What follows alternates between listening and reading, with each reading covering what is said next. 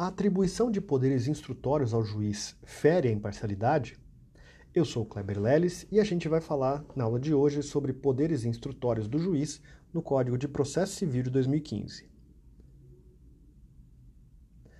Ao tratar sobre poderes instrutórios do juiz, a gente tem que ter em mente que são três os grandes modelos de organização do processo.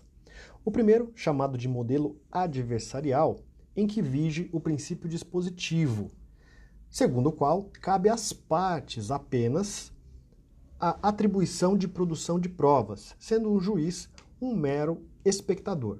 Esse modelo é mais comum nos países de tradição common law.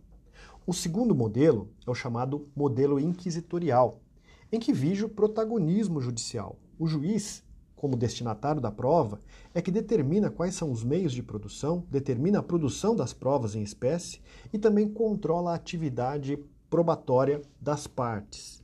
É no âmbito deste modelo que surgem os principais questionamentos acerca da imparcialidade ou parcialidade do juiz, e que surge também a discussão sobre o chamado garantismo processual, que seria uma atribuição de direito às partes no sentido de se blindarem contra esse protagonismo judicial que eventualmente pudesse prejudicar a imparcialidade. O terceiro grande modelo é o modelo cooperativo, em que as partes e o juiz cooperam entre si para a produção das provas necessárias para a solução daquele processo, daquela lide. No nosso ordenamento vigente, a regra geral sobre poderes instrutórios do juiz está prevista no artigo 370 do Código de Processo Civil, que determina no caput: caberá ao juiz de ofício ou a requerimento da parte, determinar as provas necessárias ao julgamento do mérito. O parágrafo único diz que o juiz indeferirá, em decisão fundamentada, as diligências inúteis ou meramente protelatórias.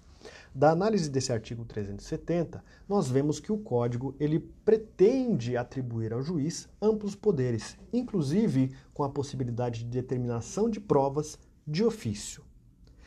Sobre o artigo 370, há algumas discussões do ponto de vista doutrinário, surgindo pelo menos três correntes.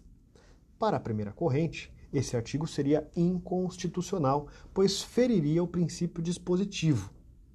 Já para uma segunda corrente, esse artigo seria constitucional, conferindo amplos poderes ao juiz. Por fim, a terceira corrente prega que este dispositivo é constitucional e confere poderes limitados ao juiz. Nós percebemos que cada uma dessas correntes tem por fonte de inspiração um daqueles modelos que nós analisamos há pouco, ou seja, o modelo adversarial, o modelo inquisitorial e o modelo cooperativo.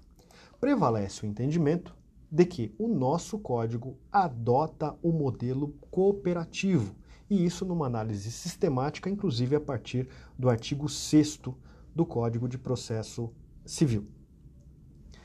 Há necessidade, ao tratar sobre prova, de uma definição ou uma distinção entre dever e ônus. O dever é uma atividade a ser cumprida em favor de outrem e a parte pode ser compelida a desincumbir-se deste dever.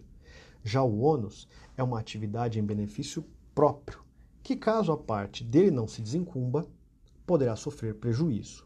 Ao tratarmos sobre ônus da prova, estamos tratando especificamente sobre qual dos litigantes sofrerá as consequências negativas decorrentes da não comprovação de um fato. E aqui nós temos duas grandes teorias sobre a distribuição do ônus da prova.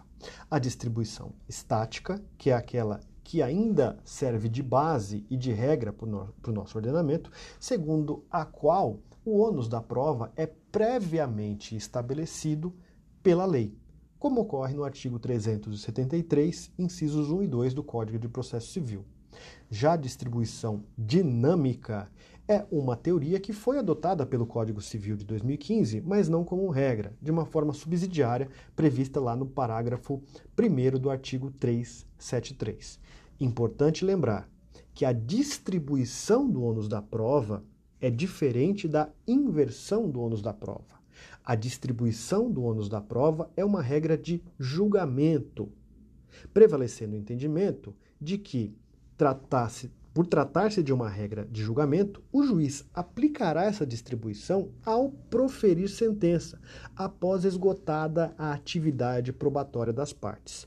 Mas atenção, caso o juiz defina ou decida pela inversão do ônus da prova, distribuindo esse ônus de modo diverso daquele estabelecido nos artigos 373, inciso 1 e 2, ele deverá alertar a parte disso, permitindo com que a parte se desincumba desse ônus, como expressamente previsto lá no artigo 373, parágrafo 1 do Código de Processo Civil.